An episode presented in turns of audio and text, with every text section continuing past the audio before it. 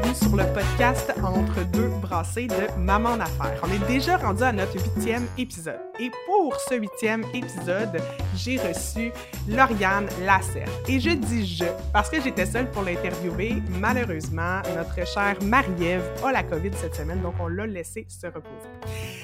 Lauriane Lacerte, c'est une orthophoniste, mais également une infopreneur parce qu'elle a développé des produits d'information, des formations notamment euh, en ligne pour sa clientèle, les éducatrices et les parents. Je t'invite à écouter cet épisode en buvant un bon verre de vin ou un bon café. Si t'aimes notre contenu, tu peux nous mettre un beau 5 sur 5, 5 étoiles sur 5. Bon épisode, à bientôt!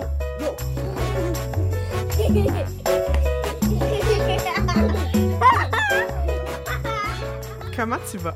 Ça va très, très bien. Toi? Oui, merci. Merci d'avoir accepté notre invitation euh, pour le podcast euh, Entre deux brassées de Maman en Affaires. Ça me fait grandement plaisir d'être là. Super. Euh, Lauriane Lacerte, tu es orthophoniste de profession. Tu as fait une formation, j'imagine, hein, en orthophonie. J'ai fait un bac puis une maîtrise en orthophonie, oui. C'est ça, exact. Euh, et euh, tu as une approche super intéressante sur plein de volets. Tu as une approche intéressante sur comment tu utilises les réseaux sociaux parce que c'est pas il n'y a pas tant de professionnels de la santé, de l'éducation qui les utilisent comme toi, tu les utilises. C'est que je veux qu'on en parle. Tu as une approche super intéressante aussi au niveau de nous déculpabiliser, les mamans, mm-hmm. toutes les mamans, pas juste les mamans en affaires. Mais là, c'est sûr qu'on mm-hmm. va probablement axer notre discussion sur les mamans en affaires parce que, hein, c'est le podcast de Maman en affaires et nous sommes deux mamans en affaires, donc. Hein. Mm-hmm. et euh, sur l'éducation, sur évidemment ta sphère d'activité, l'orthophonie, le langage des enfants. Donc, j'ai vraiment plein de questions. C'est un podcast, une discussion entre toi et moi. on aurait beaucoup aimé avoir Marie-Ève avec nous, ce qui était prévu, mais la COVID s'est invitée dans sa maison. Mais on fait l'entrevue quand même ensemble.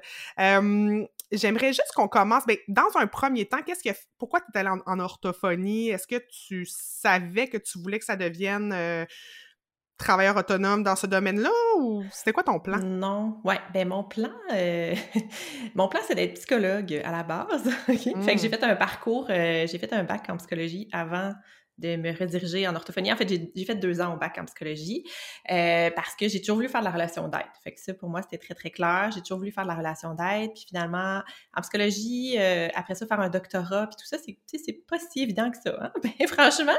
Euh, puis j'avais beaucoup d'autres choses dans ma vie qui faisaient en sorte que, tu sais, j'étais pas dédiée juste à mes études. Puis bref, voilà. fait qu'en cours de route, j'ai eu des cours sur le développement de l'enfant en psychologie qui m'ont vraiment super intéressée.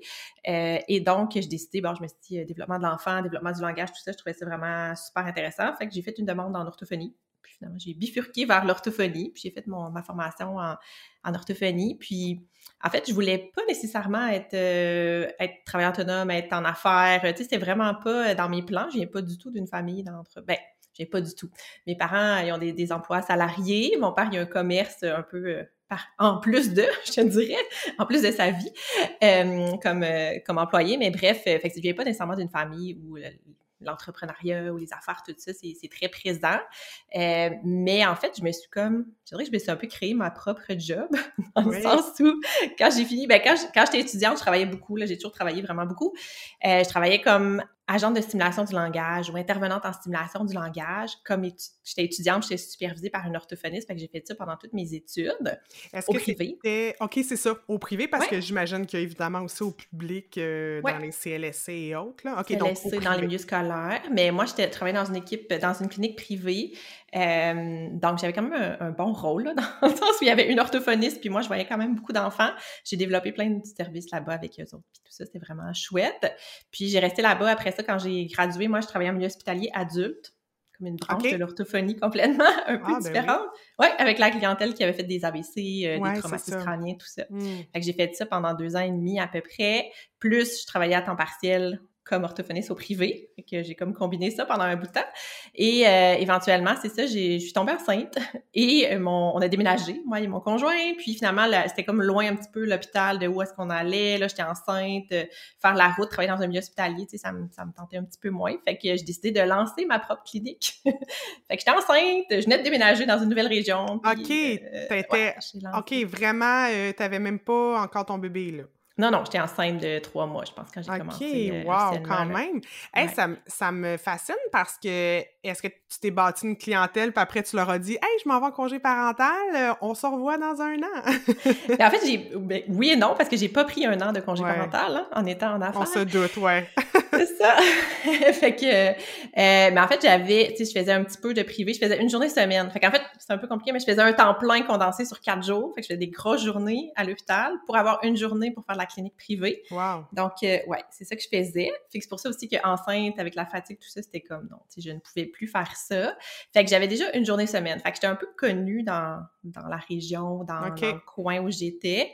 Puis en orthophonie, tu sais, on n'a pas beaucoup de problèmes à avoir de la clientèle. Je veux dire, c'est plus la disponibilité qu'on n'a pas que des clients. C'est le contraire, oui. Ouais, fait que quand j'ai affiché, j'ai juste comme affiché, envoyé des courriels, tu sais, manifesté que j'allais être là à temps plein. Puis euh, ça n'a pas vraiment été un problème, là, je te dirais, d'avoir euh, d'avoir une clientèle. De bâtir ta clientèle. Ouais, de bâtir ma clientèle. Puis il y avait tellement de besoins que je leur ai dit, ben écoutez, je suis là, je pars, je suis partie quatre mois en congé maternité. OK. Fait que je suis là, je partais l'été en congé maternité, j'ai accouché pendant l'été, je revenais comme au mois d'octobre. Fait que je dis, OK, mais je vous prends là, on fait un petit bout, après ça, je pars quatre mois, puis après ça, on continue après. Fait que ça a comme ça a pu se faire. Oui, c'est ça.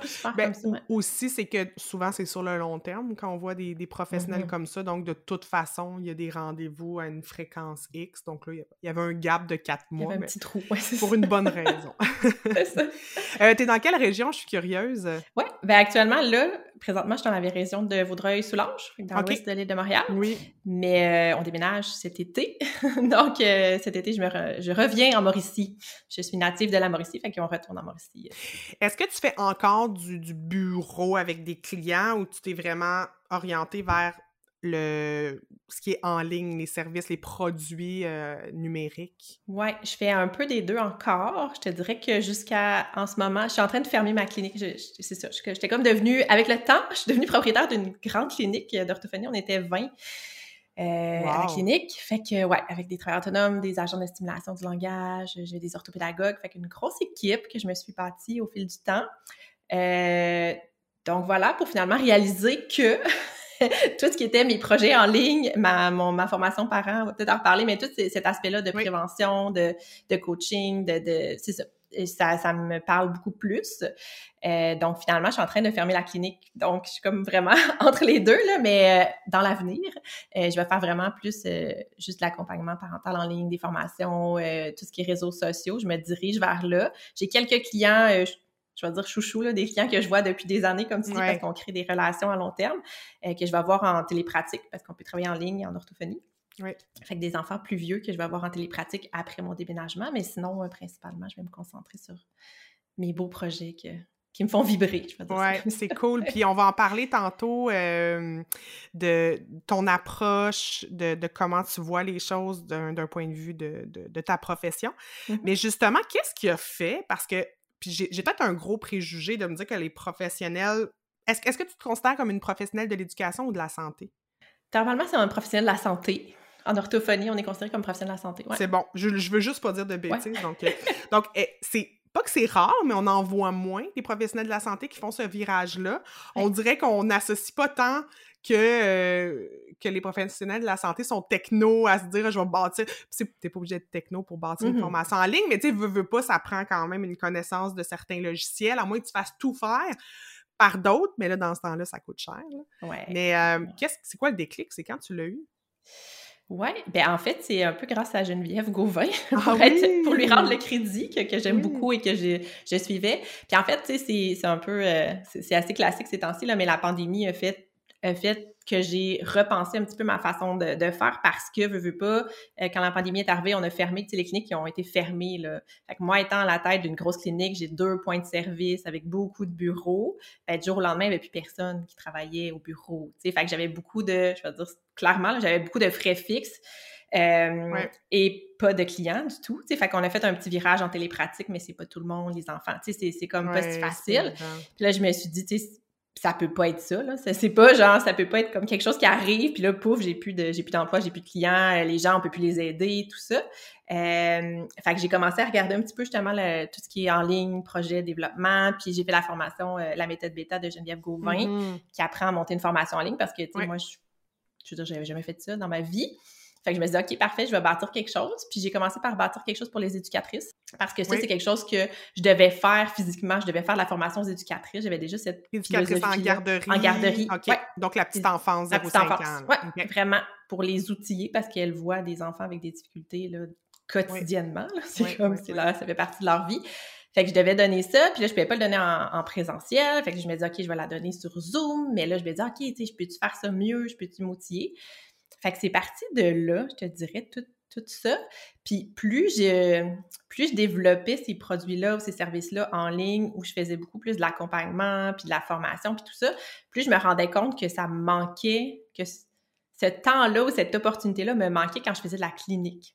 Fait que je t'explique que j'ai comme une maman qui est venue me voir. Puis, nous, on a des listes d'attente en orthophonie. Fait que des fois, les, gens, ils attendent comme six mois, neuf mois, tu sais, avant de pouvoir venir voir une orthophoniste. Puis là, je me rendais compte que le parent arrivait dans mon bureau. Mettons, une petite fille, elle parlait pas. J'ai une petite fille en particulier, j'ai comme dans ma tête, c'est marqué, qui est venue dans mon bureau avec sa maman, qui est inquiète depuis très longtemps, mais que tout le monde lui disait d'attendre, c'est pas si pire. Puis là, finalement, elle a pris la décision de m'appeler. Elle retombe dans mon bureau six mois plus tard parce que je veux pas le délai. Puis finalement, tu sais, je me rends compte que la maman elle avait juste besoin. Tu sais, j'ai vu sa petite fille, j'ai fait mon rapport parce qu'en orthophonie, il faut faire un rapport avec une conclusion. Tout ça, on a comme un ordre professionnel quand même avec des, normes à respecter. Mais je me rends compte que tout ce qu'elle avait besoin, c'est de conseils, de savoir quoi faire avec sa petite. Puis là, moi, j'avais une heure dans mon bureau pour lui garrocher toute hmm. l'information, tu sais, tout lui dire, ah, voici, tu préfères ça, qu'est-ce qu'elle aime, qu'est-ce qu'elle aime pas, tu sais, as-tu essayé telle chose? Puis c'est tout. Tu sais, dans le fond, après ça, la maman retournait, puis elle avait pas nécessairement besoin d'un suivi régulier avec moi, elle avait pas besoin que je la voie toutes les semaines, c'était pas ça, elle avait juste besoin d'avoir des outils, puis je me suis dit, mon Dieu, cette mère-là, elle attend depuis je sais pas combien de temps juste pour avoir des outils, puis des informations, puis moi, je trouvais ça aberrant. comme on le sait surtout dans un contexte de développement de la petite enfance, six mhm. mois, c'est une éternité. Ah, c'est très, très, très, très long, là. Puis quand t'es une maman, puis t'inquiètes, puis t'es ton enfant, puis tu veux faire quelque chose, puis tu sais pas trop quoi faire, puis là, t'attends. Est-ce que tu as, euh, tu consommais des formations en ligne, toi, avant? Est-ce que tu connaissais ce milieu-là ou... Ben, pas tant que ça, je te dirais, pas avant. Ben, tu sais, quand je suis. Moi, quand j'embarque dans quelque chose, j'y vais là, à pieds joints. c'est ah! comme je me lance. On se ressemble là-dedans. je me lance, je me lance. Donc, quand j'ai. Puis, c'est drôle parce que tantôt, avant de commencer, on parlait est-ce que tu te considères comme une femme d'affaires, un entrepreneur, tout ça. Puis, eh, c'est un peu à ce moment-là où je me suis dit, tu sais, puis j'avais une, une grosse clinique, là, tu sais, je veux dire, j'ai du monde, j'ai des employés, j'ai, tu sais, puis encore, le déclic n'était pas encore tout à fait fait dans ma tête. Puis quand j'ai commencé justement à suivre Geneviève Gauvin et autres entrepreneurs, infopreneurs en ligne au Québec, j'étais comme OK, ça me parle vraiment beaucoup. Puis là, je me suis mis à écouter là, des podcasts, des formations en ligne, à suivre comme tout, tout le monde. sais, Tatiana, Saint-Louis, Alex Martel. sais, je me suis mis comme à écouter plein de monde, à aller chercher des conseils partout, à faire des formations. Fait que moi, j'ai consommé beaucoup, beaucoup de formations en ligne. Sur l'entrepreneuriat, sur le développement des affaires, la business, tout ça. Puis en fait, j'ai comme repris un peu tout ce que j'apprends, puis là, je l'applique à ma profession, en fait. Puis tu fais référence à une question que je t'ai posée juste avant de commencer pour... Tu sais, je voulais savoir un peu... C'est une question, puis je, je, vais te la poser en live, tu me redonneras la même réponse avec la même intensité, mais est-ce que tu te considères comme une femme d'affaires? oui, 100%.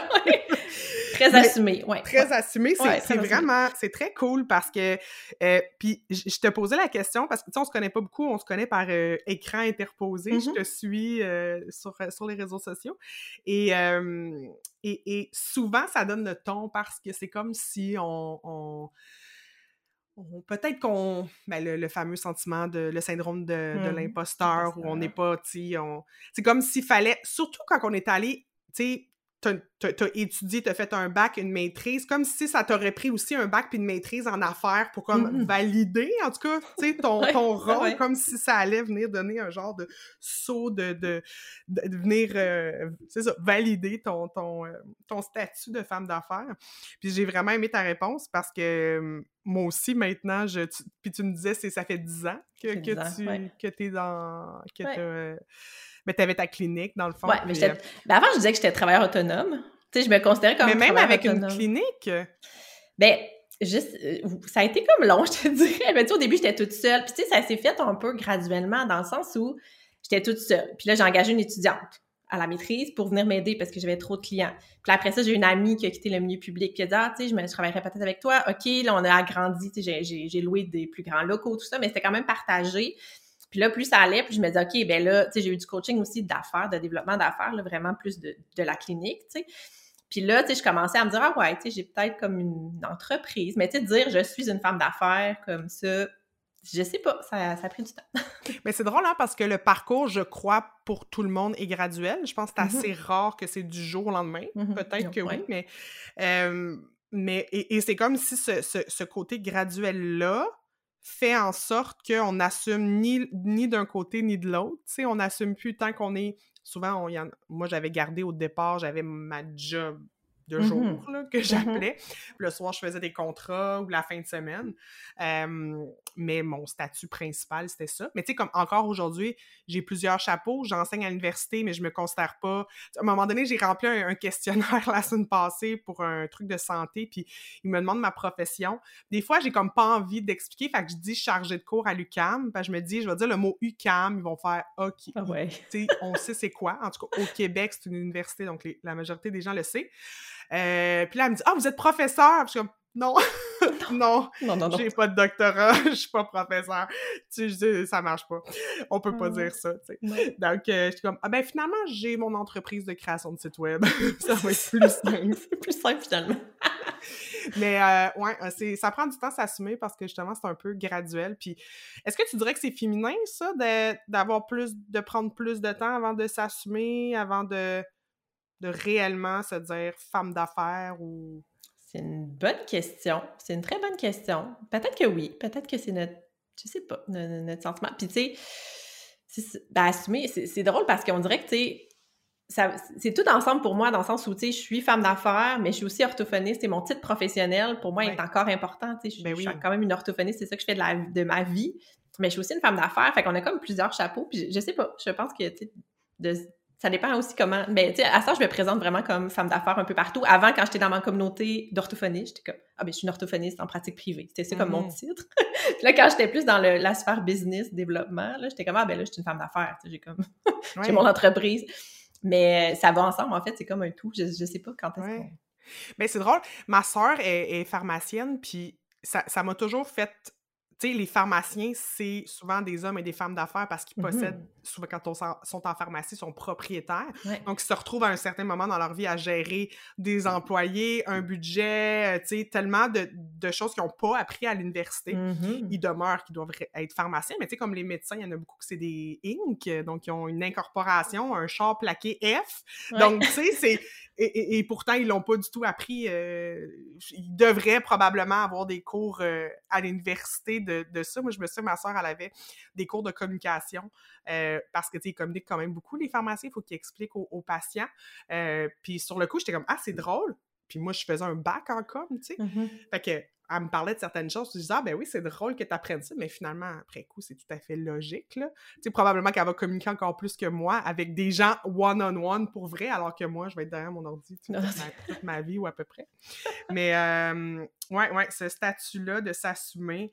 est-ce que tu dis que tu t'assumes plus depuis la pandémie, depuis que tu as parti ce volet numérique-là?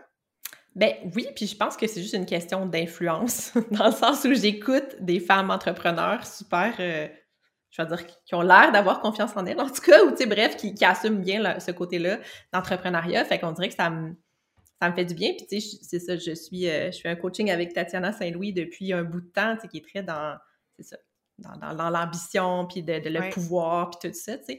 Fait que c'est sûr que ça, ça, me, ça, ça me redonne un petit peu cette je peux pas dire, cette confiance-là, tu sais, elle, est très bonne, Tatiana, pour aller euh, booster notre confiance un petit peu. Puis quand on a des petits moments où c'est comme, on est comme, ah ouais, je suis pas sûre, ou tu sais, telle personne a dit ça, ou ah, tu sais, mon mari a dit telle affaire à propos de mon nouveau projet. Puis, tu sais, fait que quand on est dans une communauté d'entrepreneurs, de, de femmes d'affaires, ça fait comme du bien de juste partager ça. Puis souvent, comme c'est assez pour nous repéper ou pour nous redonner comme, ouais, un peu la confiance que quand j'étais toute seule de mon côté à gérer ma clinique, tu sais, j'avais moins cette confiance-là. Puis c'est, ouais. Ouais.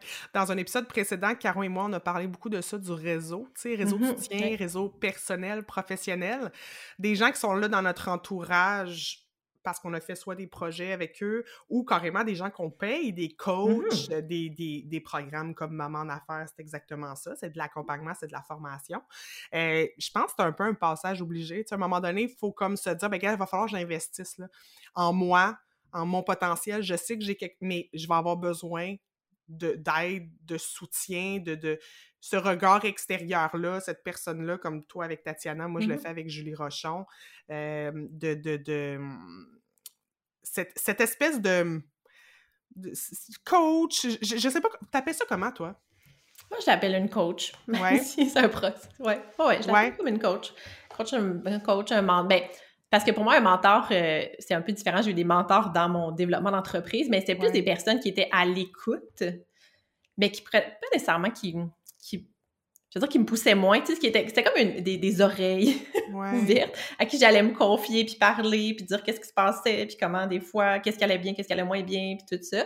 Alors que, tu sais, euh, quand, tu sais, dans, dans mes accompagnements, plus de coach que je nomme comme coaching, c'est plus, tu sais, voici ce qu'il y en est, on va pas me dire quoi faire, mais on va quand même, tu sais, me, me donner un petit push ou me conseiller, c'est plus dans l'action, je pense. Les bons outils, l'espèce de boîte à outils dont on a besoin. Euh, oui, absolument.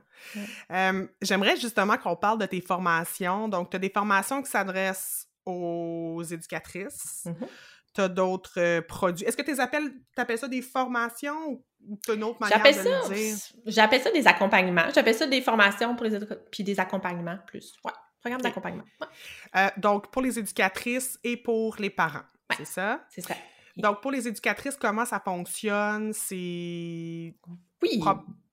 Dis-moi, mais, je suis curieuse de savoir parce que d'après moi, les éducatrices sont comme obligées de suivre de la formation. Est-ce que ça fait pas, il n'y a pas une un autre professionnel, mais sont quand même, tu sais, n'ont pas vraiment le choix de rester à jour. Donc, toi, ça fait partie de ça.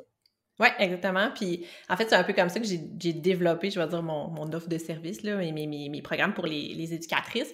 C'est que, ben, deux choses. Quand elles sont en, en, installation ou en CPE, dans un milieu qui est comme subventionné ou un CPE, elles sont de la petite enfance, ben, à ce moment-là, ils ont comme, les CPE, ils ont des budgets par année annuelle de formation. C'est des employés, puis il faut qu'ils forment les mm-hmm. éducatrices, tu sais. Puis les CPE, ils vont choisir quelle formation selon les besoins du milieu, qu'est-ce qui est pertinent ou pas. Fait que pour moi, c'est comme une façon de, d'entrer dans ce milieu-là puis d'aller les, les, former, en fait, former les, les, éducatrices. Puis l'autre pendant de ça, c'est que quand, euh, quand tu as une garderie en milieu familial à la maison, qui est subventionnée aussi, ben tu as un nombre d'heures de formation. Là, c'est pas un budget, c'est un nombre d'heures de formation à faire chaque année pour être dans le, réseau, en fait, un peu.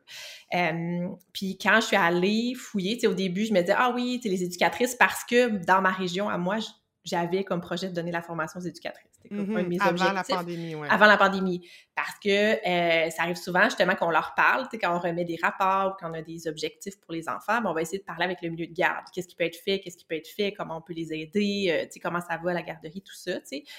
Fait que j'étais souvent en communication avec eux, puis je me disais, OK, il y a comme un, un, un gap, tu sais, des fois, moi, je leur dis des choses qui m'apparaissent évidente pour mm-hmm. moi comme orthophoniste, puis que pour eux, c'est pour elles, c'était pas nécessairement évident, vous savez pas trop comment appliquer les, stratégies ou les recommandations. Puis ça, je me disais, OK, il y a comme quelque chose. Fait que là, mon but, c'était d'aller faire de la formation continue parce qu'ils ont comme une base là, dans leur, ben formation, c'est sûr. Mm-hmm. Mais après ça, concrètement, puis tu sais, c'est la même chose, tu vas voir dans mon programme parental, mon objectif à moi, c'est de dire, OK, c'est voici ta routine, tu as comme huit enfants avec toi, OK, ou des fois dix enfants avec toi T'as un coco qui a la difficulté avec son langage, puis là, moi, je te demande de l'aider, lui, en plus de faire ta job. Qui déjà prend beaucoup de temps, et, on salue les éducatrices qui sont euh, des saintes. Hein? oui, exactement. je ferais pas ce travail-là. Quand je me plains que je fais des grosses journées, là, mm-hmm. je regarde les éducatrices, puis je fais comme... Je l'ai facile assis sur mes fesses devant mon ordi. Hein? c'est ça. Fait que c'est ça. Fait que bref, mon objectif à moi dans mes formations, c'était de faire un peu différent. C'était pas juste de donner de la théorie, tu voici à tel âge qui devrait être fait, puis euh, ah, voici, Fait que mon objectif dans mes formations, c'est vraiment de dire, OK, tu voici les stratégies, on appelle ça les stratégies de communication. C'est quoi les stratégies de communication que tu peux intégrer comme dans ta façon à toi de communiquer avec l'enfant? Fait que c'est pas, OK, je vais prendre 15 minutes, je vais m'asseoir avec l'enfant, puis je vais lui faire pratiquer les sons dans les mots ou les, les vocabulaires des moyens de transport. Tu sais, c'est pas ça du tout. C'est comment moi je communique avec avec l'enfant comme éducatrice pour l'amener à comme développer son langage. Fait est-ce que au lieu de poser des questions, je peux lui faire des commentaires, par exemple? Est-ce que je mm-hmm. peux lui donner des choix? Fait quand on donne un choix à un enfant, ben, ça l'incite à produire une réponse entre les deux options. Fait que c'est plein de choses comme ça. Puis tu sais, c'est vraiment adapter ta façon à toi, comme adulte, de communiquer avec l'enfant pour l'amener à, à développer son langage. Fait que c'est un peu ça. Puis ça, une fois que tu le sais, que tu l'as intégré, que tu l'as appris, ça devient quelque chose de, plus en plus automatique. Ça ne demande pas plus de temps ou plus d'efforts. Mm-hmm, c'est juste mm-hmm. changer notre façon d'être carrément. Euh, fait que c'est ça que j'enseigne. Pour moi, c'est super important. Ouais. Ben oui, tout à fait. Puis dans le fond, les éducatrices, c'était déjà, un, là je vais parler en termes de marketing, mais un public cible, un persona que tu connaissais. Tu n'es pas passé non plus. Parce qu'il y en a qui font le saut. Je vais prendre l'exemple de Mama Caféine, Marie-Ève, qui elle aussi a étudié en, je crois, un bac en travail social, mais je ne veux pas me tromper. Puis elle a été en relation d'aide auprès des adolescents pendant plusieurs années, en fait. Euh, même au début de Maman Caféine, elle faisait les deux. Mais tu sais, mm-hmm. elle est partie complètement dans un autre domaine, on s'entend. Mm-hmm. Mais quoi que elle est influenceuse, créatrice de contenu, hein, c'est ça le vrai terme, pour des mamans. Donc, ça reste quand même dans cet environnement de, bienveillance et de bon. Mais, euh, mais toi, c'est. tu connaissais déjà ce, public-là. Est-ce que tu as découvert des choses sur ton public ou sur ce persona-là en changeant de, de rôle, si on veut, en étant plus en cabinet? Oui, en clinique. Ben, en clinique, oui. Oui, ben oui, dans le sens où il y a des choses pour moi, tu sais, des fois j'avais comme, je vais dire un peu, un, je vais dire un jugement. C'est vraiment ça, tu sais, je me disais, OK, mais voyons, c'est donc bien simple. Tu sais, pour, tu sais, des fois, c'est ça. Hmm. Puis un peu euh, dans notre point de vue professionnel, il y a des choses qu'on va dire, puis même des fois que je dis aux parents, puis maintenant, ça a vraiment changé ma façon de, de, de, communiquer puis de passer mes messages aussi. Parce que pour moi, c'est simple, ça fait partie de mon quotidien depuis des années. Tu sais, c'est comme quelque chose qui va de soi pour moi. Puis des fois, je prenais pour acquis que ça allait de soi pour les autres personnes aussi qui, côtoyaient les enfants, alors que c'était pas nécessairement le cas. Puis juste de réaliser la charge, tu sais. Je pense qu'aussi en ayant des enfants que j'envoyais au milieu de garde, je réalise aussi c'est quoi leur job, c'est quoi c'est quoi leur contexte, c'est quoi la charge. Euh, tu sais, fait que des fois qu'on arrive nous avec nos demandes ou nos plans, ouais, faudrait tu pratiquer tel son dans les mots, tu sais, c'est pas réaliste dans leur milieu. Fait j'ai vu comme un écart entre ce qu'on avait l'habitude de demander, je trouve, comme orthophoniste ou quand on remettait un plan, puis qu'est-ce qui était possible à la garderie de faire, concrètement, pour la pauvre éducatrice qui gère plein d'autres affaires en même temps, tu sais. Fait que ça a beaucoup changé ma façon de, justement, de mon approche de dire, OK, tu sais, ben, je veux pas que tu pratiques une activité assise avec l'enfant, mais je veux que dans ta façon de parler, sois adapté à cet enfant-là qui a des besoins. Fait que ça a comme vraiment changé ma façon de montrer les choses. Puis, tu sais, maintenant, je dis, OK, ben, au lieu d'avoir tel, tel jeu spécialisé, avant, je fais des listes de recommandations de jeux. Ah, tu sais, ce jeu est vraiment cool. Puis, tout ça. Puis là, je suis comme, OK, c'est quoi que l'enfant aime comme jeu? Mm. Parfait. Sors-moi ce jeu-là, puis ensemble, on va essayer de trouver qu'est-ce que tu peux faire. Ajouter des éléments. Ajouter des éléments, comment tu peux poser des questions, comment tu peux utiliser avec ce jeu-là parce qu'il l'aime déjà. Puis si toi, tu arrives avec ton jeu super cool, spécialisé, c'est le fun. Mais si l'enfant, il a de l'intérêt, parfait. Si l'enfant, il veut pas jouer à ça, c'est fini, là. Genre, tu peux rien, t'arriveras à rien. Tu sais, fait vraiment comme changer un peu ma perspective. Ouais. Ah, c'est vraiment intéressant, c'est cool. et de l'autre côté, tu as les parents. bien sûr, tu as une approche aussi qui est très intéressante que tu, quand on s'est échangé par courriel par rapport à la, la, culpabilité de maman et je, je le mm-hmm. vis au quotidien. Je le vis aussi comme étant une maman en affaires qui travaille beaucoup, mm-hmm. qui a qui aime tellement sa job, mais qui aime tellement ses enfants aussi. Donc, et mon mari, là, hein, évidemment. Et je suis comme déchirée entre les deux. J'aimerais justement que tu euh, que expliques un peu ta façon de voir les choses. Oui. Ben en fait, c'est ça. Fait que moi, ma, maintenant, ce que mon approche, c'est de faire ce que j'appelle du, du, un peu du coaching parental en orthophonie. Ben, ça s'appelle du coaching parental en orthophonie. C'est pas si nouveau, je te dirais, dans le sens où il y a des, des orthophonistes qui font que du coaching parental, qui font pas de clients en un pour un. Fait quand on est en approche de coaching parental, l'idée, c'est d'aider le parent à aider son enfant. OK? Fait qu'au lieu de voir l'enfant directement, parce qu'on a comme des contraintes aussi avec notre ordre professionnel. OK? Une profession, on a un ordre professionnel, puis normalement, pour intervenir directement avec un enfant, le voir dans mon bureau, il faut que je fasse une évaluation. Il faut que j'aie une impression clinique, il faut que j'aie comme une conclusion. Pour faire ça, souvent, on va faire une évaluation, on va faire un rapport, après ça, on va faire un plan. Tu sais, fait qu'il y a comme beaucoup d'étapes avant. Fait que quand on va passer par je coach le parent à aider son enfant, ben pour moi, on saute un peu ces étapes-là qui sont pas toujours pertinentes. Des fois, oui, là, c'est un enfant qui a une grande difficulté, oui, on va vouloir aller évaluer de façon plus précise puis avoir des objectifs spécifiques. Oui, mais dans, je te dirais, la, je vais dire au moins la moitié, si c'est pas plus des cas qui arrivaient dans mon bureau, j'avais pas besoin de tout ça. J'avais juste besoin d'outiller le parent, puis donner des trucs, des stratégies pour que lui puisse aider son enfant à la maison. Puis, tu sais, par rapport à la culpabilité, puis tout ça, tu sais, une, des choses que je dis souvent, c'est que, tu sais, en fait, des fois, les parents, ils se remettent beaucoup en question quand on a un enfant qui a des besoins spécifiques, qui a mm-hmm. des difficultés, qui a des défis. Bien, souvent, comme parents, spontanément, on va virer ça vers nous c'est ma faute. Puis moi, j'ai souvent des parents qui me disaient, OK, ben, puis quand je leur dis, oui, effectivement, il y a un défi. Tu sais, ton enfant, il y a un défi engagé. Moi, j'appelle ça un défi engagé. Euh, il devrait parler plus ou ça devrait être plus facile ou il comprend pas bien telle, telle chose.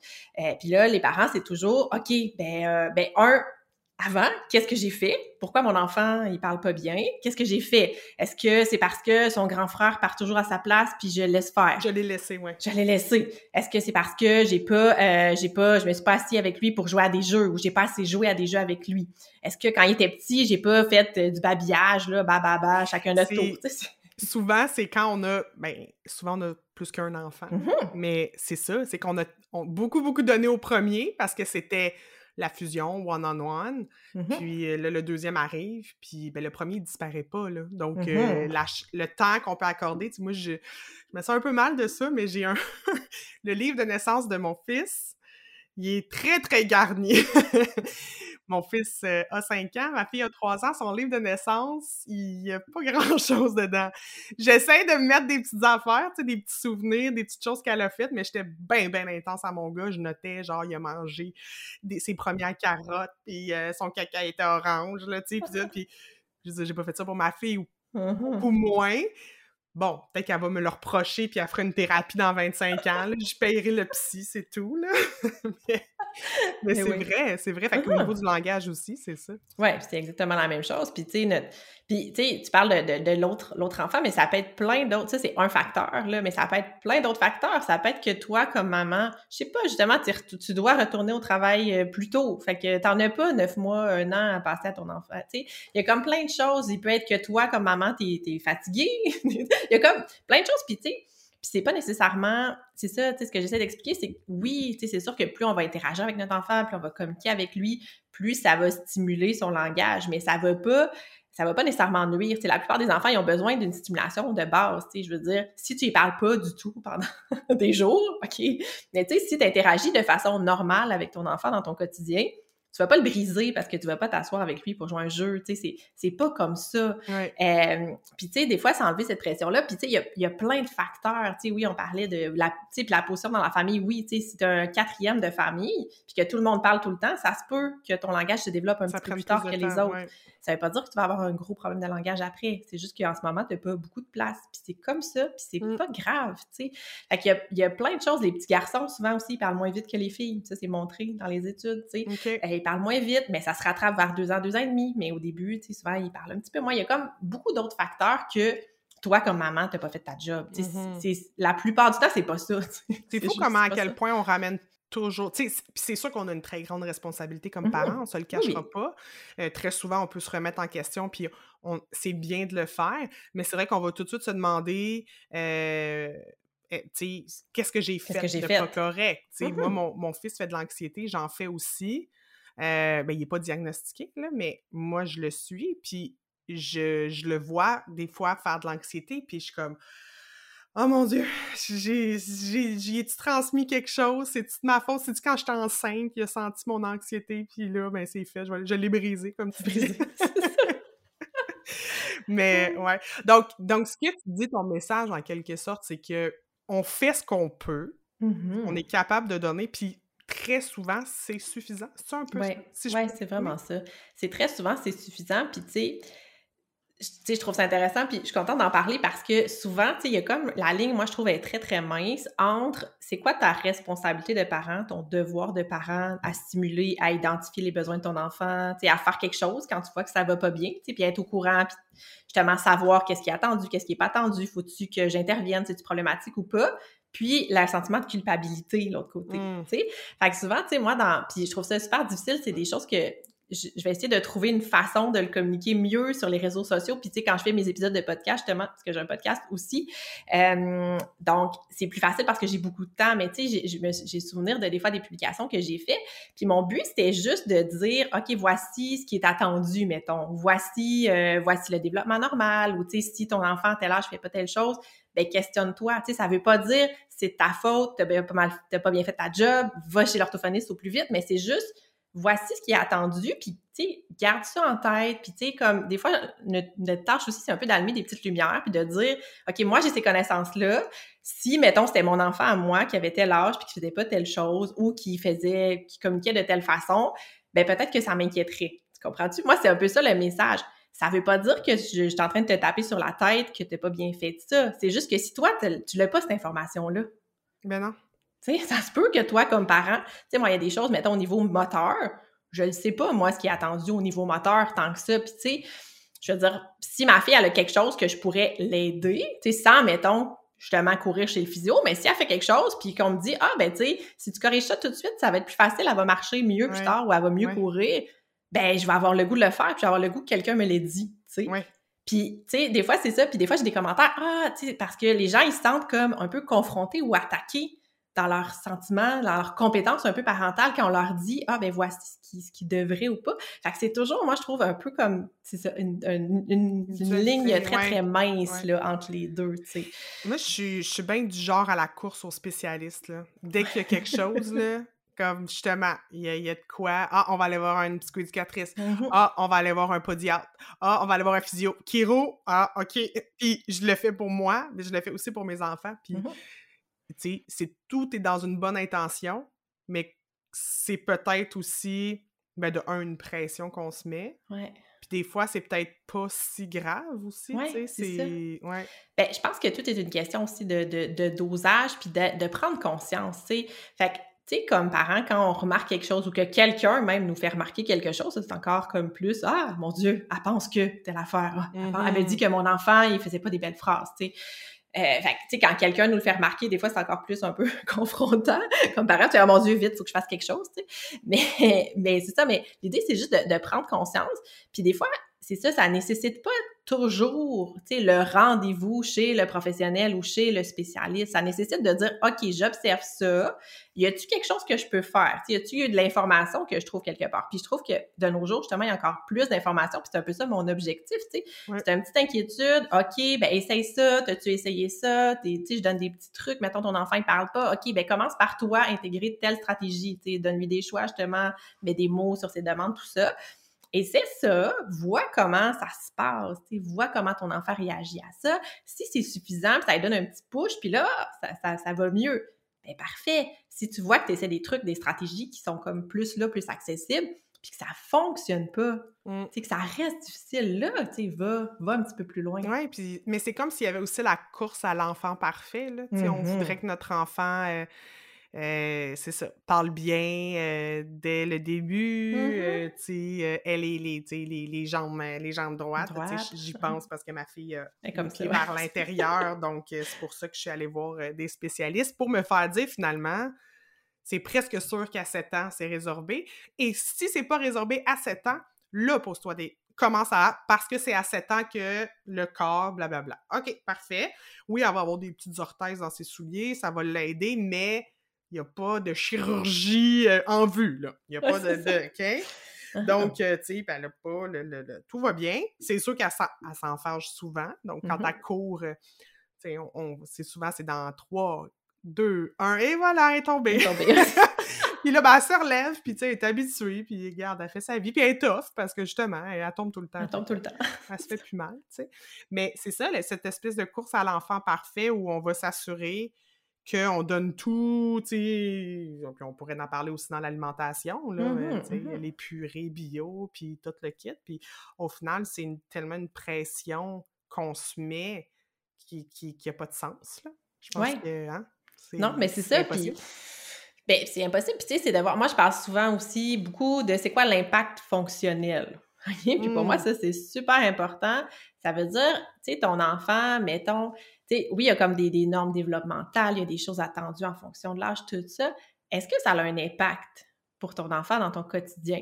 Puis tu sais, pour moi, l'impact fonctionnel, qu'est-ce que ça l'entraîne comme conséquence, on va dire, dans sa vie? C'est beaucoup plus important que le, le nombre de mots qu'il va dire, tu sais. Ouais. Parce que tu vois, fait qu'un enfant qui, un enfant qui est petit, qui parle pas beaucoup, euh, mais qui va tout pointer, qui va se faire quand même comprendre, tout ça, pour moi, c'est moins inquiétant qu'un enfant qui pète des crises à longueur de journée parce qu'il n'arrive pas à communiquer Ben oui. puis qui se fait pas comprendre. Fait que, tu sais, dans, dans, dans le cas de l'enfant qui pète des crises toujours, probablement que je, je ferais comme, OK, ouais, il faudrait peut-être faire quelque chose. Il faudrait lui donner des mots, il faudrait lui donner des outils. C'est pressant.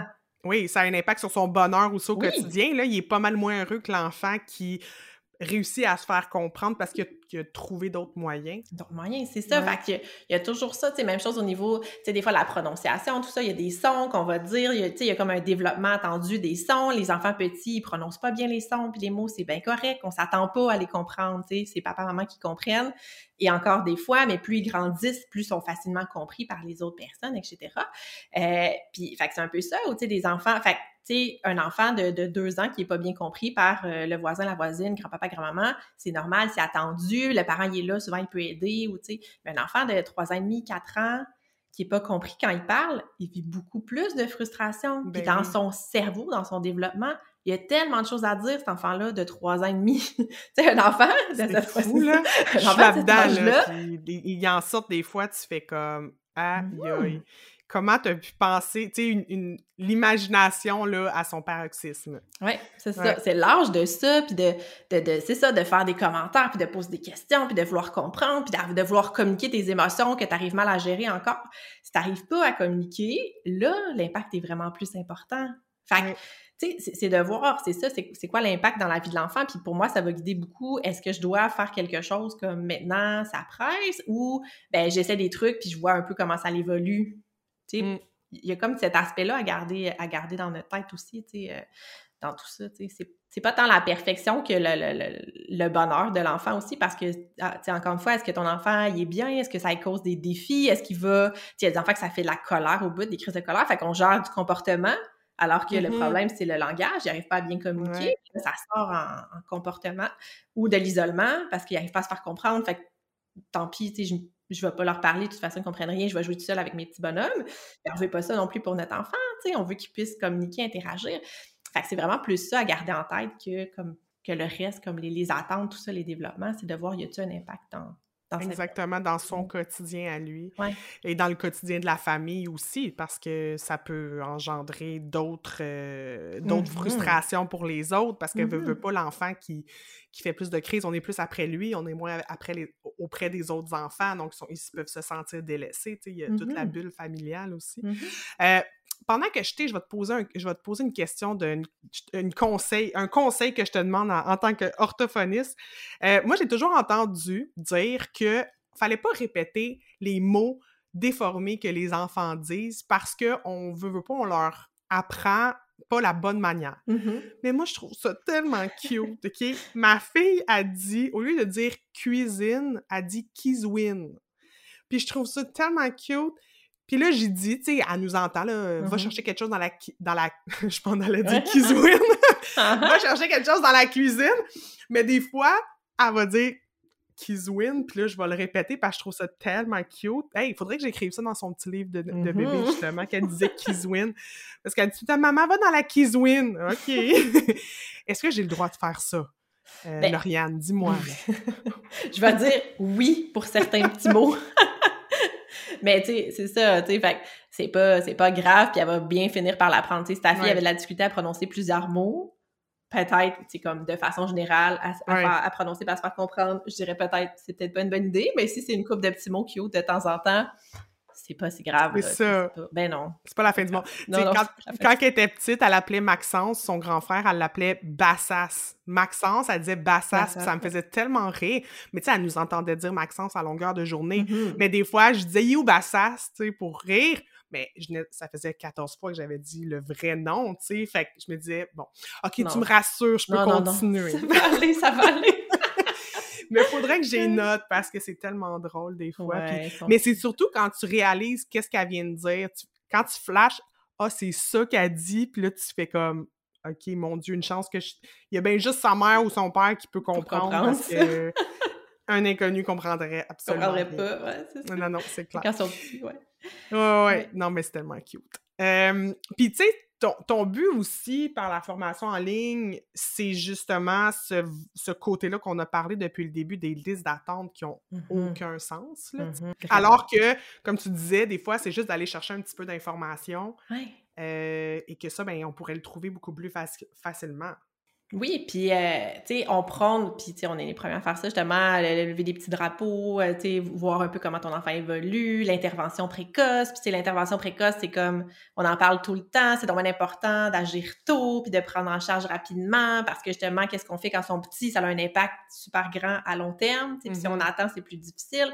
Fait qu'on parle beaucoup de ça, puis tout le temps, tu sais, ce qu'on se fait dire tout le temps, mais c'est, ouais, parfait, mais où, tu sais, où tu veux que j'aille? Moi, je- j'a- j'appelle, c'est plein, tu sais, moi, on appelait, moi, à la clinique, c'était comme, OK, ben, va compléter le formulaire en ligne. Même dans, même dans le privé. Oui. Même dans le privé, il y a Oui. les listes d'attente, c'est ça. On va t'appeler un jour, peut-être, quand on a de la place. C'est ça le message. Fait que, tu sais, les parents, ils capotent, je comprends. Ils sont comme découragés, désespérés. C'est comme, OK, maintenant, je veux faire quelque chose. Je fais quoi? Je, suis en attente partout. Il y a personne qui m'aide. Fait que c'était vraiment ça. Puis moi, ça, me- ça me brisait le cœur. Carrément, là. Je Ouais. ne pas dire à chaque fois. Puis honnêtement, j'ai arrêté de regarder la liste d'attente puis de prendre les messages parce que ça venait me chercher personnellement. Ah ouais. Puis j'ai été à une époque de ma vie où je prenais ben trop de clients, puis c'était comme moi que j'étais en train de brûler parce que je trouvais que ça avait pas de bon sens. Puis là, j'étais comme ah ouais, ben si je décale un petit peu lui ou l'autre, peut-être que je pourrais te rentrer. Fait que tu sais, non, ça ça marche pas, tu sais. Fait que c'est un peu ça. Puis tu sais, quand je dis moi intervention précoce, intervenir de façon précoce, ça veut pas nécessairement dire justement aller chez le professionnel dans le bureau en rencontre un pour un. C'est beaucoup beaucoup dans le développement de l'enfant, on a beaucoup un modèle encore médical ou médicalisé. Genre tu sais, je vais chez le médecin, tu sais, je, je vais pas bien, j'ai mal à, je sais pas, à l'estomac, je vais chez le médecin, il va me donner un médicament, ça va régler Ouais, mon problème. Ouais. C'est pas ça. C'est pas ça les enfants, c'est pas ça les professionnels. C'est OK, mon enfant, j'observe telle difficulté, qu'est-ce que je peux faire? Puis même si tu viens voir dans mon bureau, ben oui, je vais le voir, je vais faire des choses avec lui, mais le gros du travail, c'est à la maison, c'est dans le Mhm. quotidien. On n'apprend pas à un enfant à mieux communiquer en une heure, une fois par deux semaines. C'est- pas ça, là, la vie. C'est tout ce qu'on fait autour. Puis encore une fois, les parents, puis les mamans, puis les mamans bien occupées, encore une fois, qui gèrent plein d'affaires, qui ont une grosse charge mentale, mais sais, sont comme Ah, mais là, il faut que je fasse ça à la sais, c'est comme si on a espoir d'aller chez le professionnel, puis qu'on ait des outils, Ouais. puis qu'on puisse aider notre enfant. Fait que oui, mais en fait, l'idée, c'est qu'est-ce que, tu sais, moi, je vais dire un peu où est-ce qu'il y en est, c'est quoi les meilleurs outils, mais les outils, c'est toi qui les utilises, là. C'est pas Mhm. moi comme orthophoniste, c'est toi comme parent, comme maman. Puis, tu sais, ce que j'enseigne dans mes formations, c'est beaucoup de l'intégrer au quotidien. Puis la même chose que les éducatrices, comment toi, tu peux changer ta façon de parler à ton enfant? Fait que je te demande pas d'arrêter de, faire ton souper pendant 15 minutes ou de, de retarder ta routine pour t'asseoir euh, 15 minutes avec ton enfant puis faire un petit jeu de table. C'est pas ça que je te demande. Ça se peut que tu pas le temps. Tu sûrement pas le temps de faire ça dans ta semaine. C'est bien correct. Mais quand tu coupes tes carottes, tu peux amener ton enfant avec toi puis lui dire je coupe des carottes, il y en a beaucoup, on les met dans le chaudron. Tu sais, fait que c'est vraiment, puis tu sais, je parle beaucoup de quand on fait la cuisine, quand on fait la, la routine, tu sais, tout ça, d'amener notre enfant avec nous, puis que ça soit des moments où on peut juste interagir, communiquer, Mhm. mettre des mots. Tu sais, c'est vraiment ça. Des fois, ça a l'air compliqué. Tu sais, je te dis, ah, j'attends comme six mois, puis après ça, j'ai mon évaluation, puis là, je vais avoir les outils, puis je vais savoir quoi faire Mhm. c'est pas si simple que ça. tu sais, c'est... Il y a plein de choses à faire dans le quotidien, euh, dans la routine, dans les jeux, les activités, où justement, tu sais, qu'est-ce que ton enfant aime faire? Ben, il a le goût de jouer aux voitures. Parfait, va juste t'asseoir avec lui, avec ses voitures, puis dis qu'est-ce que vous faites. Ils font quoi les voitures? Qu'est-ce que tu vois? Euh, il va faire quoi? Ah, l'auto est brisée. Tu sais, puis tu peux amener des éléments de plus. Mettons, ton enfant, il a un jeu comme un peu redondant, ben va chercher un coffre, une pince, tu sais, puis là, tu vas réparer l'auto, puis là, tu vas comme amener un autre vocabulaire. Fait que c'est pas compliqué quand on sait Mm. comment, puis quand on a comme le réflexe de, de penser à ça, tu sais. Mais ce réflexe-là, ça se développe pas tout seul. fait que c'est ça, c'est ça l'objectif, c'est de, ouais. Ouais, de montrer Puis, ça. euh, tu sais, moi, je, je vois une psychoéducatrice euh, pour mon fils. Et, et- ben, en fait, je dis pour mon fils, mais c'est pour nous. C'est pour moi et mon chum, finalement. C'est nous qui voyons la psychoéducatrice. On- puis, euh, puis elle m'a dit un truc qui, qui m'a tellement fait du bien. Tu sais, elle m'a dit les activités que tu fais avec ton fils, là, choisis des activités que t'aimes, que oui, lui aime, mais que toi t'aimes. Mhm. Parce que, tu sais, si, tu sais, là, tu viens de parler des petites autos, ben, si t'aimes pas ça, t'asseoir puis jouer aux petites autos, ben, OK, peut-être que c'est papa qui va aimer ça, OK, tant mieux, Mhm. papa le fait, Mhm. ou la- ou l'éducatrice ou d'autres gens, mais toi, c'est quoi que t'aimes faire avec ton fils? Puis, tu sais, je disais, moi, j'aime ça, cuisiner avec mes enfants, puis j'aime même magasiner, faire l'épicerie avec mes enfants, même si des fois, il y a des crises de bacon en plein dans l'allée des boîtes de gâteaux, Mhm. je tripe tellement à faire l'épicerie avec ma fille, surtout quand elle, elle apprenait à parler et qu'elle me nommait les citrons, les, les, les mangues, tu sais, où je lui montrais la première fois, ça, c'est une mangue. Puis des fois, j'étais... Je faisais ma petite fraîche pète là, dans l'allée, là, puis je disais « C'est quoi ça? » Puis là, un navet. Puis j'étais bien fière que, tu sais, je, me- je faisais ma petite péteuse. Là, moi, mes enfants, ils savent c'est quoi un navet. ils en mangent pas, mais ils savent Mais c'est ça fait quoi? mais euh, mais c'est ça, tu sais, des activités que tu vas, toi aussi, y retirer du plaisir parce que, tu sais, je vais le dire, moi, m'asseoir à quatre pattes pour jouer avec mes enfants, je suis pas capable. Genre, ça me... Je suis comme... Je regarde l'heure, puis j'ai hâte que le temps passe. Tu sais, Je suis comme... Mhm. Ah, je, je, je comprends pas. Jouer à des jeux de société, comme quand ils deviennent plus vieux, oui, parce que là, j'y prends du plaisir parce que moi aussi, je joue. Mhm. Mais être à quatre pattes, jouer à la poupée ou aux petites autos, tu sais, je suis pas capable, ça m'emmerde. Fait c'est dit. Donc, C'est faut- correct, dans le sens Ouais. où ton enfant, il va jouer à ses petits autos tout seul, puis quand il va être Ouais. avec toi, tu vas faire une autre activité, tu sais. Puis une chose super importante, tu as dit le plaisir. Tu sais, le plaisir, là, c'est tellement la base dans Mhm. tout, dans tous les Mhm. apprentissages, l'interaction, la communication, le plaisir, tu sais. Puis des fois aussi, je dis, tu sais, oui, avoir du plaisir, choisir des activités qu'on aime. Tu sais, ça peut être une activité familiale, genre on s'en va au parc, tu sais, tout le monde ensemble. C'est un super beau moment où on peut jaser avec notre enfant, dire ce qu'on fait, qu'est-ce qui va se passer, tu sais, juste parler, tu sais. Puis c'est ça, puis tu sais, des fois, on, on essaie de se compliquer un petit peu, un petit peu la tête, la vie, puis tu sais, tantôt je parlais de la routine, puis tout ça, puis tu sais, ça se peut, là, qu'il y a un soir de semaine, ça te tente pas de cuisiner avec tes enfants, parce Mm. que t'es là, t'es fatigué, puis t'as Ouais. juste le goût que ça soit efficace, puis que ça soit fait, ça te tente pas, tu sais, c'est parfait, c'est Ouais, pas parce que c'est grave. deux fois plus long avec un enfant. Ben oui, c'est cachera pas. clair. Fait qu'amène pas ton enfant juste pour stimuler euh, son langage ou jaser avec lui si ça te tente pas, tu sais, là, ça va te taper ses nerfs, puis ça l'aidera personne, Ouais, tu sais. ça. On choisit nos moments, puis tu sais, c'est ça, il y, a- il y a comme des moments où on a besoin de, de nous être tout seul avec nous-mêmes, puis que ce soit pas une situation, genre, je plie mon linge avec mes écouteurs, mon podcast, puis tu sais, comme, dérangez-moi pas. Puis un moment où tu vas avoir ton enfant avec toi, quand tu plies le linge, puis là, tu peux nommer ce que tu fais, tu peux nommer c'est à qui les vêtements, où est-ce qu'on les range, on va les porter dans la chambre, tu sais. Il y a plein de choses qu'on peut faire. Mais là, ça va être super payant, mais il faut que ça te tente. Si ça te tente Ouais. pas, ça marchera pas, Ça marchera pas, puis l'enfant va le ressentir de toute façon Oui. que, que t'es, tu vas être plus irritable, tu vas, ça va paraître Ouais, dans ta ça- face, tu sais, tout à fait. Euh, est-ce que, on va, je veux qu'on revienne un peu au rôle de, de maman en affaires. Est-ce que tu penses que les mamans en affaires, on se met plus de pression encore? Parce que, veux, veux pas, on a comme un autre bébé qui est notre Mhm. entreprise. hein. Nous, on, on le voit comme beaucoup comme ça dans Maman en affaires, que c'est pour ça aussi qu'on a dans Maman en affaires, en affaires des femmes qui n'ont pas d'enfants, parce qu'on dit, veux, veux pas, ton entreprise, c'est un peu comme ton bébé. Hein, puis il passe à travers toutes les étapes, la naissance, puis bon, euh, la petite enfance, etc. Est-ce que tu penses que on se met plus de pression ou c'est peu importe toutes les mamans, tous les papas? euh, Ben, je pense qu'on se... Ben, moi, je pense qu'on se met plus de, de pression dans le sens où on se met peut-être plus de culpabilité, justement, d'avoir dans notre tête toujours notre business, notre entreprise, tu sais, Ouais. qui, qui est comme là, euh, puis qu'il y a des choses qu'on- à laquelle on a pensé. Puis, tu sais, des fois, on va... Je vais dire, tu sais, ça se peut que ton... Dépendamment de c'est quoi tes balises de maman en affaires, encore une fois, mais tu sais, il y a des fois que, justement, on va passer du temps, justement, à travailler sur notre business, puis au lieu je vais dire au lieu, en gros guillemets, de, de passer du temps avec nos enfants, ou justement qu'on on part, on, tu sais, on a comme des rencontres à faire, ou encore on a comme des choses. Fait que peut-être qu'on a comme cet aspect-là de, de, de gestion du temps, puis en même temps, tu sais, au même titre, on peut prendre, des fois, moi, je, prends, je prenais des moments où, ben, je, je travaillais pas, c'est c'est mon Mhm, horaire, c'est moi qui mhm, décide, parce que je mhm. voulais aller à être bénévole à la bibliothèque de ma fille, tu sais. j'aurais jamais pu faire ça avant, tu sais. Fait que là, je me sentais super fière. J'étais comme, oh yes, je suis maman impliquée, je suis là, tu sais. Puis le lendemain soir, que je me tape des rapports, je sais plus quelle heure le soir, puis que je suis pas là pendant la routine du dodo, c'est mon chum qui gère parce que j'ai comme trop de choses à faire pour ma business. Et là, je me sens super cheap, tu sais, de pas être là.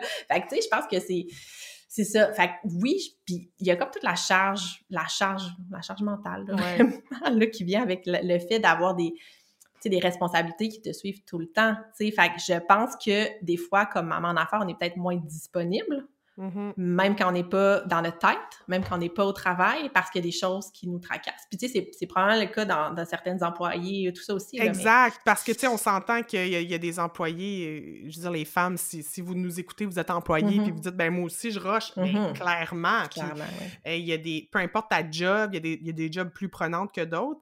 C'est juste que la différence quand tu es à la tête de ta propre entreprise, il y a des rôles que tu n'aurais jamais soupçonné avoir.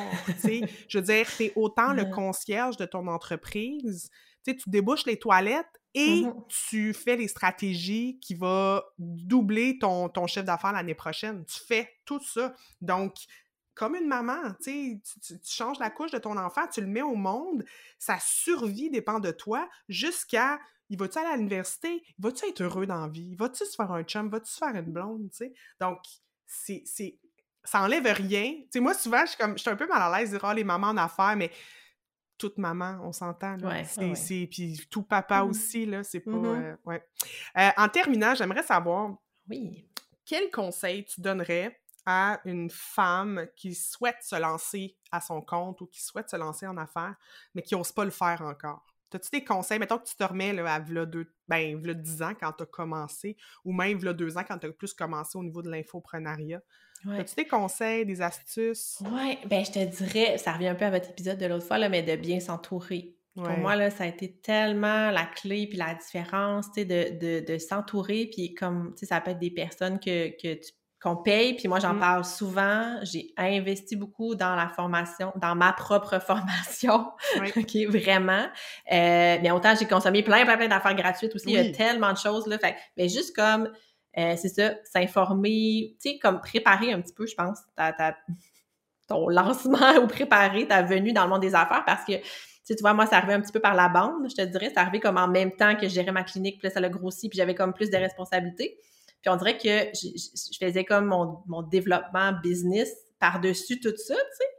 Euh, fait que ça devenait comme gros. Fait que, tu sais, prendre le temps d'aller chercher les informations, d'être informé, d'avoir les bonnes connaissances, d'être entouré de personnes qui ont la même vision, la même mentalité. Tu sais, toutes les, tu sais, Maman d'affaires, c'est super, tous les réseaux, les groupes comme ça, avec qui tu peux parler, puis juste dire, hey, by the way, tu sais, il m'arrive telle affaire, tu sais, c'est-tu déjà arrivé à quelqu'un ou en ce moment je me sens de même, c'est-tu normal? Ou quelqu'un me ramasser sur ma publication? Tu sais, c'est quelque chose que, tu sais, je veux dire, des fois, moi, j'allais voir les filles, j'étais comme, OK, tu sais, moi, je suis toute pleine de bienveillance, là, dans mon approche, puis tout ça. Puis là, bam, je me fais donner des commentaires super négatifs par quelqu'un que je connais pas, puis ça m'a affecté carrément, puis tu sais, si j'avais pas personne dans le milieu des affaires, tu sais, dans, dans l'entrepreneuriat, à qui parler, puis dire, OK, regarde, m'est arrivé ça, puis qui m'ont, qui m'ont comme relevé comme ça, puis qui ont dit, non, non, c'est correct, ton message est bon, t'es bienveillante, ça a mal passé, mais c'est pas de ta faute.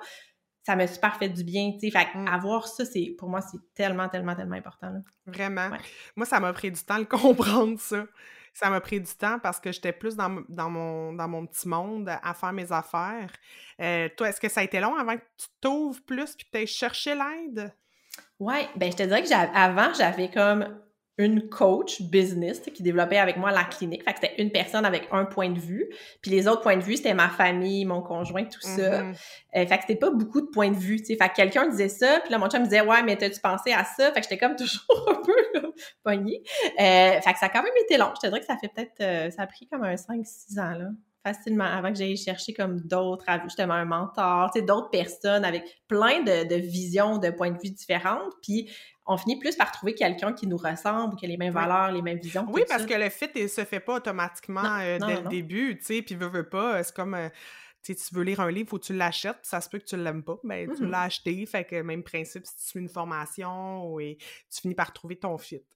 Euh, je trouve ça vraiment intéressant d'avoir discuté avec toi justement parce que ben, je dis pas que tu n'avais pas nécessairement le profil entrepreneurial, mais venant du milieu de la santé, des fois, on le voit un peu moins. Euh, donc, c'était vraiment intéressant. sur quelle plateforme on te suit? As-tu une infolette, ton site web? Instagram, où est-ce qu'on te trouve? Tout ça. tout ça, tout ça. Euh, ben, en fait, je suis très présente sur Instagram et Facebook, là, c'est à peu près le même contenu. ben, taper sur les doigts. Oh, les réseaux sociaux, mais... ben, regarde, même affaire, on va te dire... Euh, choisis tes combats, ma chère. C'est ça, exactement. euh, fait que c'est Lauriane euh, Baramba, orthophoniste, là, j'étais assez facile à trouver. Euh, donc là, puis sinon, oui, j'ai un infolettre. En fait, j'ai euh, mon podcast aussi qui s'appelle L'orthophonie simplement qui est aussi disponible sur toutes les plateformes. Euh, puis en fait, mon site web qui est en plein changement, donc euh, il va changer comme là, là, parce que je ferme, le site web, c'était la clinique. Oui, c'est euh, mon... Surroi, oui. Okay. Ouais, orthophonie du Surroi.